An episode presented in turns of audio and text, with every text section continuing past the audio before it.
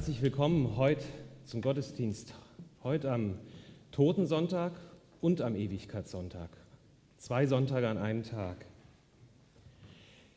Ich habe einen Beruf, an dem ich momentan noch Kollegen treffe. Das geht ja längst nicht mehr jedem so. Mal sehen, wie lange noch. Als Lehrer treffe ich eine Menge Schüler, aber halt auch Kollegen. Natürlich mit Maske, mit Abstand, wenn es geht.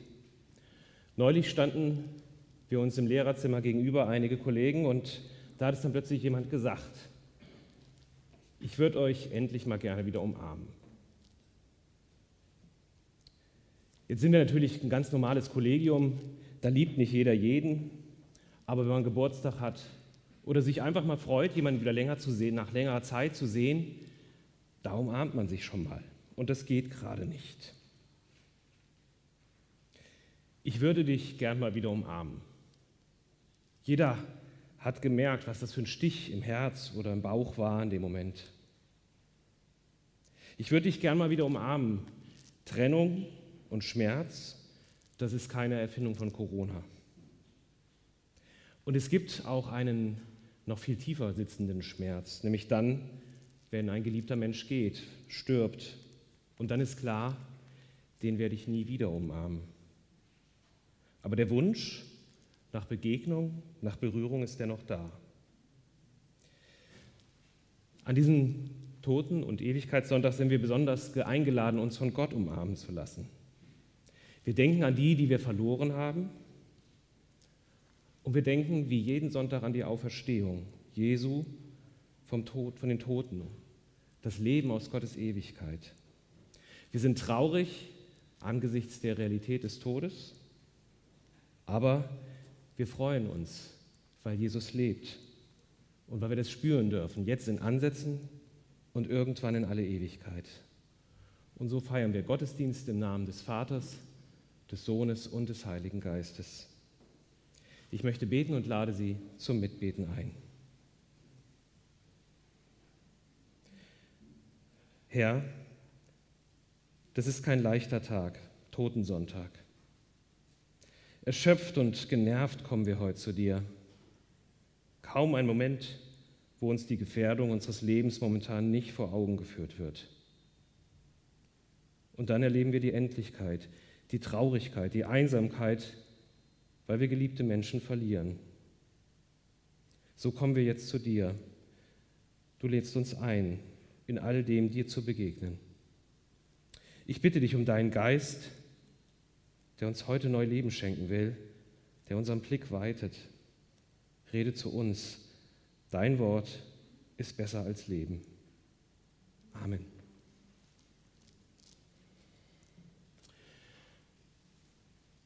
Wenn wir von der Auferstehung der Toten reden, dann sind wir ganz nah am Kern unseres christlichen Glaubens, unserer christlichen Hoffnung.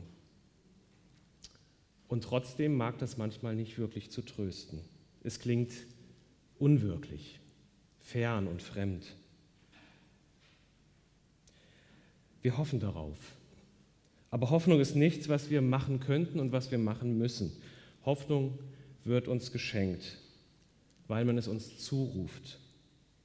So wie der auferstandene Christus nach dem Zeugnis der Offenbarung des Johannes ruft, fürchte dich nicht. Ich bin der Erste und der Letzte, der Lebendige ich war tot und siehe, ich bin lebendig von Ewigkeit zu Ewigkeit und habe die Schlüssel des Todes und der Hölle. Das hören wir. Und darum können wir es getrost wagen, an die zu denken, die Gott im vergangenen Jahr zu sich gerufen hat. Und das wollen wir gleich hier tun, hier vorne. Wir können ihre Namen nennen, das Alter, den Tag des Todes, der Beerdigung, wir entzünden dabei eine Kerze und stellen sie auf den Altar. Wenn Sie wollen, können Sie das aber auch einfach schweigend tun. Dafür werden wir gleich den Stream nach Hause zu dem Bildschirm erstmal ausschalten, damit wir das hier in Ruhe tun können. Aber vielleicht möchten auch Sie zu Hause das tun. Dann können Sie auch eine Kerze anzünden an den Verstorbenen denken und für ihn beten. Nach diesem Teil hier schalten wir den Stream wieder ein. Wir hoffen nicht auf uns. Wir hoffen auf den, der einen neuen Himmel und eine neue Erde schaffen wird. Und diese Hoffnung, diesen Glauben, den wollen wir jetzt gemeinsam bekennen und ich bitte, wem möglich ist, dazu aufzustehen. Ich glaube an Gott, den Vater, den Allmächtigen, Schöpfer des Himmels und der Erde, und an Jesus Christus, seinen eingeborenen Sohn, unseren Herrn, empfangen durch den Heiligen Geist, geboren von der Jungfrau Maria, gelitten unter Pontius Pilatus, gekreuzigt, gestorben und begraben, hinabgestiegen in das Reich des Todes, am dritten Tage auferstanden von den Toten, aufgefahren in den Himmel er sitzt zur Rechten Gottes, des allmächtigen Vaters. Und dort wird er kommen, zu richten die Lebenden und die Toten. Ich glaube an den Heiligen Geist, die heilige christliche Kirche, Gemeinschaft der Heiligen, Vergebung der Sünden, Auferstehung der Toten und das ewige Leben. Amen.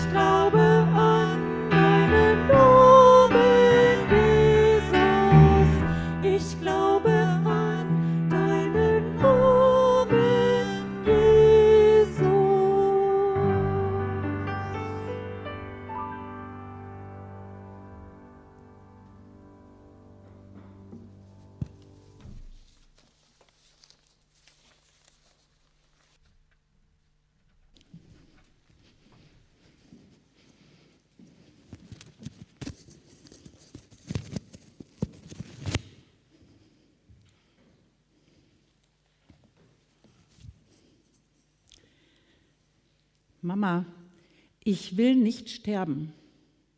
Mama, niemals will ich sterben, auch nicht, wenn ihr alle tot seid. Unsere Tochter Jana war ungefähr vier oder fünf Jahre alt, als dieser Satz plötzlich immer wieder auftauchte.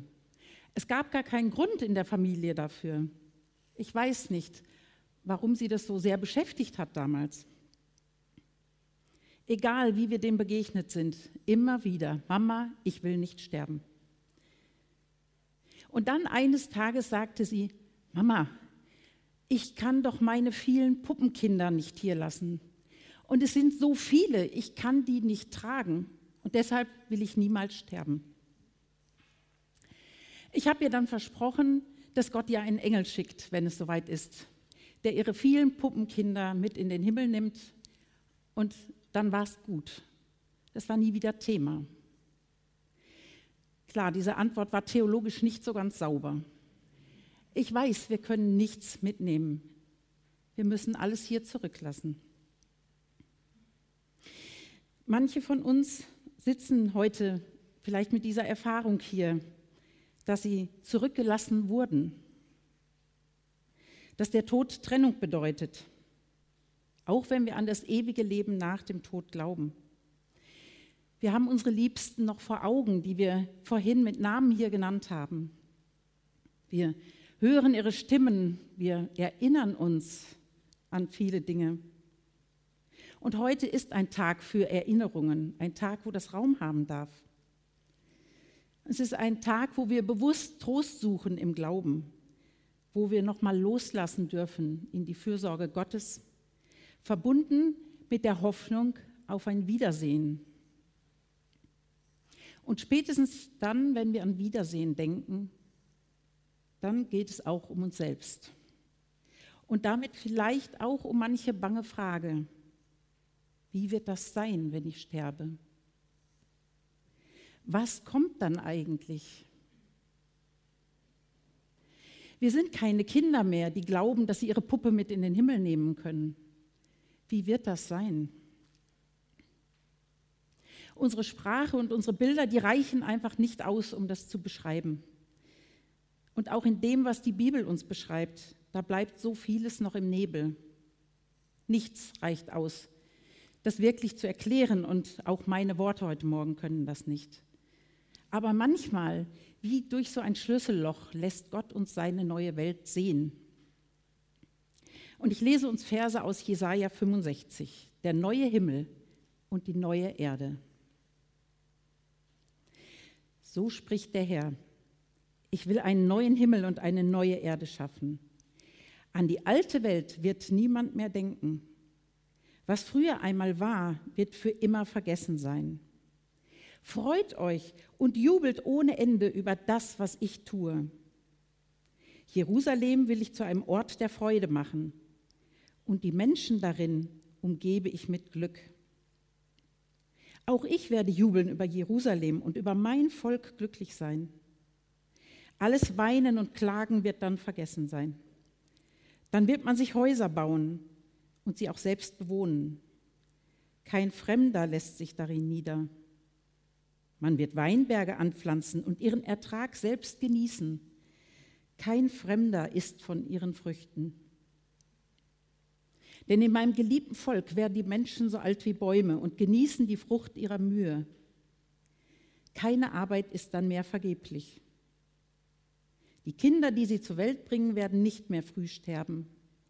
Denn sie sind das Volk, das ich, der Herr, segne. Zusammen mit ihren Kindern und Enkeln werden sie im Land leben. Ehe sie zu mir um Hilfe rufen, stehe ich ihnen bei. Und noch während sie beten, habe ich sie schon erhört. Wolf und Lamm werden friedlich zusammen weiden. Der Löwe wird Heu fressen wie ein Rind und die Schlange wird sich von Erde ernähren. Sie werden nichts Böses mehr tun und niemandem schaden auf meinem ganzen heiligen Berg. Mein Wort gilt. Drei Gedanken zu diesem Text möchte ich heute Morgen mit euch teilen und die Konsequenzen, die das schon heute für uns haben darf. Das erste, die neue Erde. Dieser Text des Propheten Jesaja, er atmet unglaublich viel an Verheißung und an Zuversicht. Dabei war die Situation damals alles andere als verheißungsvoll. Nach langen Jahren der Verbannung war eine neue Generation nach Jerusalem zurückgekehrt.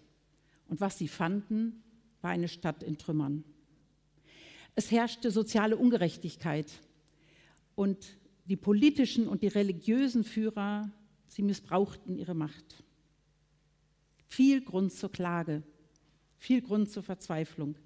Und in diese Situation hinein erklingen diese Worte des Propheten. Gott will eine neue Erde schaffen. Nun ja, muss es gleich eine neue Erde sein? Vielleicht hätte ein neues Jerusalem doch erstmal gereicht.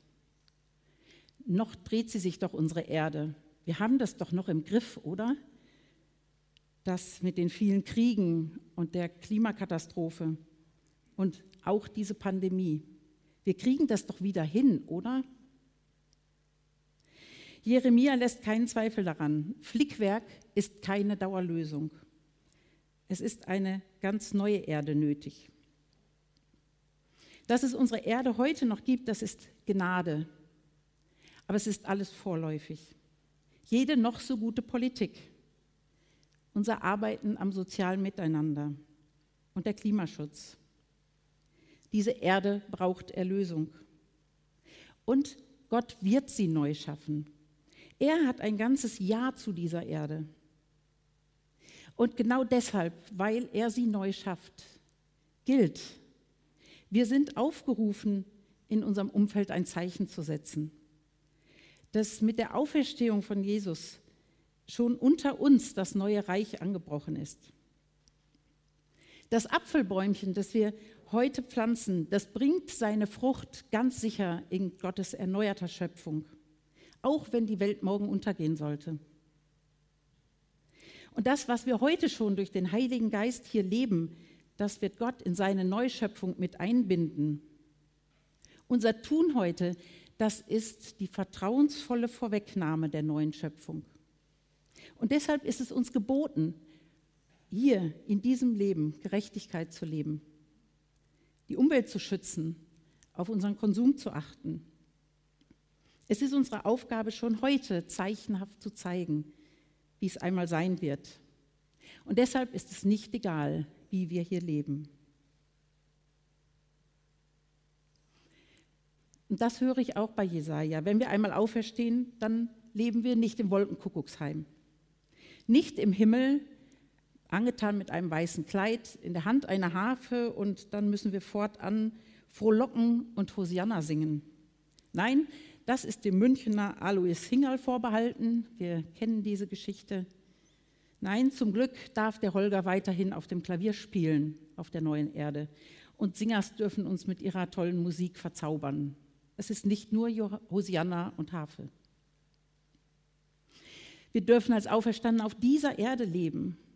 Ganz, ganz weltlich spricht Jesaja von Häusern, von Arbeit, von Weinbergen, als Auferstandene dürfen wir auf einer neuen Erde leben, als neue Menschen. Das ist das Zweite, der neue Mensch. Wie wird er sein? Würdest du meinen Namen kennen, wenn ich dich im Himmel träfe? Würdest du meine Hand halten, wenn ich dich im Himmel träfe? Würdest du mir helfen zu stehen? So fragt Eric Clapton in seinem Lied Tears in Heaven, das er zum Tod seines vierjährigen Sohnes geschrieben hat. Werden wir uns kennen? Werden wir miteinander reden können, Erinnerungen austauschen? Oder gibt es da nur ein Weiterleben der Seele? Sind wir ein göttlicher Funke, ein Geist, ein Hauch? Nein, ich glaube, wir werden leiblich auferstehen. So wie Jesus leiblich auferstanden ist, mit seinen Wundmalen in den Händen, an denen er erkannt wurde. Alles, was lebt, braucht einen Leib. Das ist Ausdruck des Lebendigen. Und der größte Teil dieser Verse von Jesaja dreht sich um den Menschen und um das Zusammenleben in der Familie und um ganz Alltägliches. Paulus beschreibt es im ersten Korintherbrief mit dem Bild von Samen und der Frucht. Unser jetziger Leib, das ist ein natürlicher, ein seelischer oder geistiger Leib, so könnte man das übersetzen. Dieser natürliche Mensch erlebt von Sehnsüchten, von Erfahrungen, von Gefühlen. Dieser seelische Leib er ist geeignet zur Erfüllung dieser Bedürfnisse. Und das meine ich ganz, ganz positiv. Wir dürfen hier das Leben mit Freude füllen, mit feiern, auch wenn wir wissen, dass hier manches unerfüllt bleibt. Da ist so viel Einsamkeit, so viele verpatzte Situationen in unserem Leben, so viel an zerstörten Beziehungen. Wir erreichen nicht alles, was wir uns vorgenommen haben und vieles ist unvollkommen durch Krankheit und durch viele leidvollen Erfahrungen.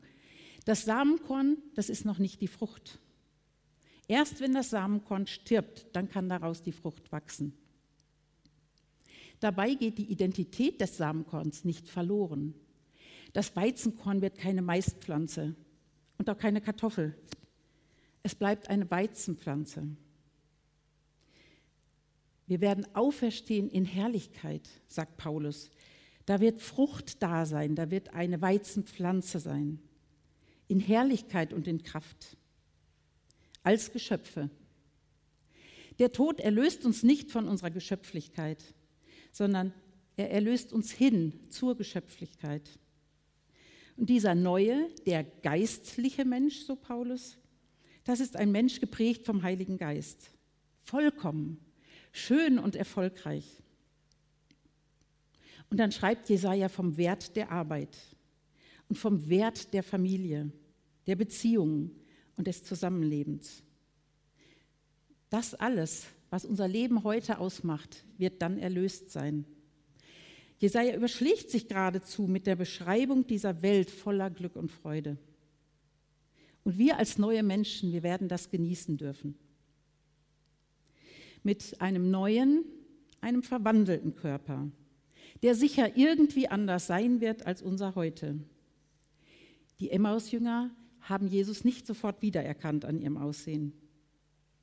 Aber es wird ein Körper sein voller Herrlichkeit und Kraft. Und dieses Wissen, das kann uns heute helfen, etwas gelassener zu leben. Was hier ungeklärt blieb, das darf hier bleiben. Was verletzt hat, spielt dann keine Rolle mehr. Wenn wir heute um liebe Menschen trauern, dann bleibt neben vielen schönen Erinnerungen sicherlich auch manches Denken an Unerledigtes. Der Abschied, der für viele einfach nicht möglich war doch noch einmal sagen können, wie lieb man den anderen hatte. Für so vieles Danke sagen oder auch bitte vergib. Ich habe dich so oft verletzt. Das schmerzt. Und diese Dinge, die sind für unser Abschied nehmen hier auch wichtig. Aber nach der Auferstehung wird das keine Rolle mehr spielen. Das, was früher einmal war, sagt Jesaja, das wird für immer vergessen sein. Und das neue Leben, das ist geprägt von Freude. Trauer hat in diesem Leben einen Platz. Abschied nehmen darf gestaltet sein und Erinnerungen brauchen Raum und Tränen haben hier ihre Berechtigung. Aber dann, wenn wir uns einmal wiedersehen, dann wird da nur noch Freude sein. Und das ist die Voraussetzung für das Dritte, von dem Jesaja spricht, die erneuerte Beziehung. Wenn schon wir Menschen uns in der neuen Welt ganz anders begegnen dürfen, in Harmonie und wenn nichts Trennendes und nichts Störendes mehr zwischen uns stehen wird, wie viel mehr wird das gelten für unsere Beziehung zu Gott? Er, der dann alles zurechtgebracht hat, der sagt uns, ich werde über mein Volk glücklich sein. Und ehe sie zu mir um Hilfe rufen, will ich schon hören. Und noch während sie beten, habe ich schon erhört. So verspricht es Gott. In der Offenbarung gibt es einen ähnlichen Text über die neue Erde und den neuen Himmel. Und dort sagt, heißt es, Gott wird bei ihnen wohnen. Auf der neuen Erde, das ist das große Ziel der Neuschöpfung, eine erneuerte Beziehung. Sie wird wieder ganz uneingeschränkt möglich sein. Ich stelle mir das vor, dass Gott wie zu Zeiten Adams wieder auf dem Garten auf der Erde wandeln wird. Jesus sagt in seiner Abschiedsrede im Johannesevangelium, ich gehe hin, euch eine Wohnung zu bereiten, damit ihr da seid, wo ich bin. Eine Wohnung. Eine Wohnung ist der Ort, wo wir zusammenleben. Ein Ort der Gastfreundschaft, des Feierns. Ein Ort voller Sicherheit und Geborgenheit. Und so soll die Gemeinschaft mit Gott sein. Diese neue Beziehung, sie hat schon begonnen. Jesus hat mit seinem Tod und seiner Auferstehung den Weg dazu schon frei gemacht. Und der Heilige Geist er ist jetzt schon Unterpfand für uns. Wir können hier und jetzt unser Leben im Letzten verankern. Jesus ist da. Er war tot und er ist auferstanden. Und er sagt, ich bin die Auferstehung. Auch wenn alle Worte dieser Welt und wenn unsere kühnste Fantasie nicht reichen werden, um diese Beziehung zu beschreiben, es ist Realität. Es bleibt unglaublich und doch dürfen wir im Glauben an den Auferstandenen erfassen, dass Gott alles neu macht. Gut und so wunderschön. Er selbst wird mit uns auf dieser Erde wohnen.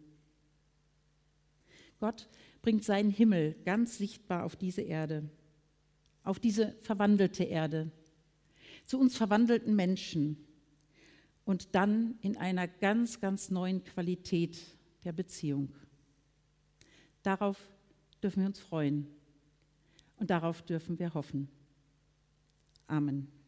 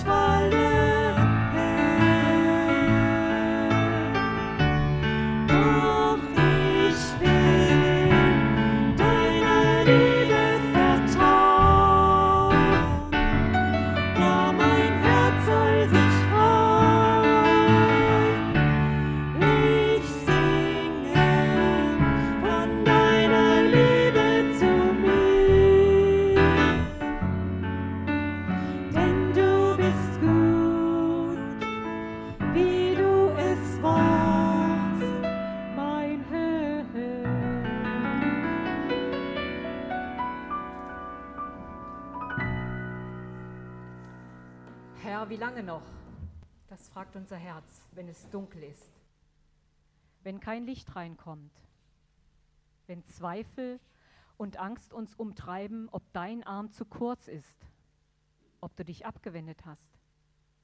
Herr, du bist souverän und nicht verfügbar. Du kannst schweigen.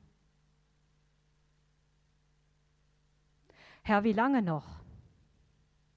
Wir trommeln an deine Tür und rufen, erbarm dich unser. Bring Licht in unser Dunkel. Halte uns. Wir kommen vor dein Kreuz und bitten um Vergebung. Vergib, wo wir Schuld auf uns geladen haben und unsere Herzenstür dicht gemacht haben. Wir wollen aufblicken zu deinem Kreuz und deiner Liebe vertrauen. Du bist unsere Hoffnung und unsere Stärke.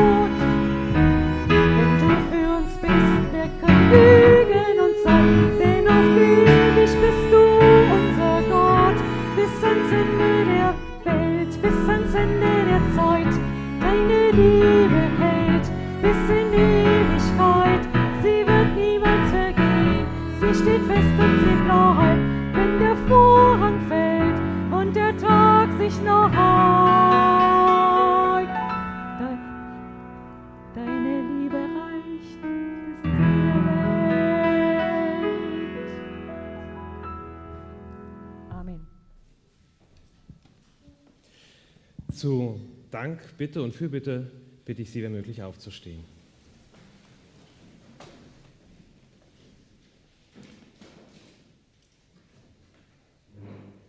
Herr unser Gott, du bist der Herr des Lebens. Um uns in Nachrichten, die uns Sorgen machen, die Pandemie, Schulden, Menschen, die ihre Arbeit verlieren, Menschen in Aufruhr und Wut. Und danke, dass wir bei alledem verbunden sind mit den Erfahrungen deines Volkes vor mehr als 2000 Jahren. Mit ihm freuen wir uns an den Bildern der Hoffnung, Bildern deiner Liebe, die uns deutlich machen, du hast Gutes mit uns vor und deiner Welt und in allen Schwierigkeiten kommst du zum Ziel mit dem, was du vorhast, mit einem neuen Himmel und einer neuen Erde. Und in dieser Hoffnung bitten wir dich für die Menschen, die heute besonders traurig sind, weil sie einen geliebten Menschen oder nicht nur einen verloren haben. Wir bitten dich für die, die diesen Schmerz noch nicht mal teilen können, weil sie allein sind oder aus Sorge vor Ansteckung allein bleiben müssen. Wir bitten dich für die, die von uns gegangen sind, aber auch für die, deren Namen keiner kennt, für Opfer von Gewalt und Willkür, Folter und Verbrechen, um die sich keiner kümmert. Du kennst ihre Namen und wirst sie nicht vergessen. Bei dir sind sie aufgehoben. Wir bitten dich für alle Kranken, auch auf den Intensivstationen und die, die sich um sie kümmern. Wir bitten dich für deine Welt, in der Ignoranz und Ellenbogen an Gewicht gewinnen und die Wahrheit mit Füßen getreten wird. Und wir bitten dich für unser Land, für unsere Gesellschaft, dass bei aller nötigen Distanz nicht alles auseinanderbricht, Menschen nicht hinten runterfallen und Wut und Frustration das vorherrschende Gefühl wird.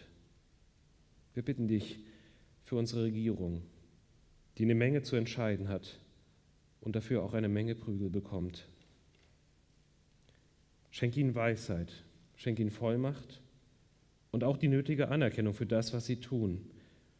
Und gerade in der nächsten Woche, wenn sich die Ministerpräsidenten wieder treffen, schenk ihnen Weisheit. Schenk ihnen und uns immer wieder die nötige Motivation und den Mut, an unser Tagwerk zu gehen. Und gemeinsam beten wir, Vater unser im Himmel, geheiligt werde dein Name, dein Reich komme, dein Wille geschehe, wie im Himmel so auf Erden. Unser tägliches Brot gib uns heute und vergib uns unsere Schuld, wie auch wir vergeben unseren Schuldigern. Und führe uns nicht in Versuchung, sondern erlöse uns von den Bösen. Denn dein ist das Reich und die Kraft und die Herrlichkeit in Ewigkeit. Amen.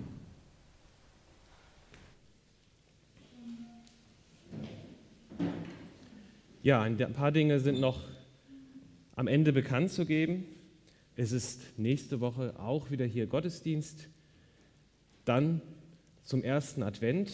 Es gab ja schon einige Befürchtungen, dass Weihnachten ausfallen könnte. Weihnachten findet auf jeden Fall statt.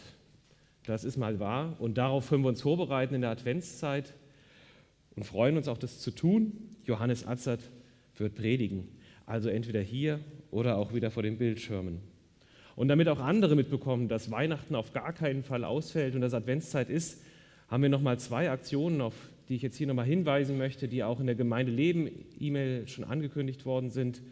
Es wird einen Schaukasten draußen geben. Also wir haben ja einen Schaukasten, den uns ja leider jemand zerstört hat, aber wir nutzen die Chance, dass er jetzt offen ist und werden da ein paar Schnüre reinhängen und einen Adventskalender machen, wo Menschen vorbeigehen können und sich etwas mitnehmen können.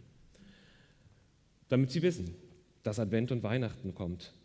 Und das andere ist das Adventslieder singen am Telefon.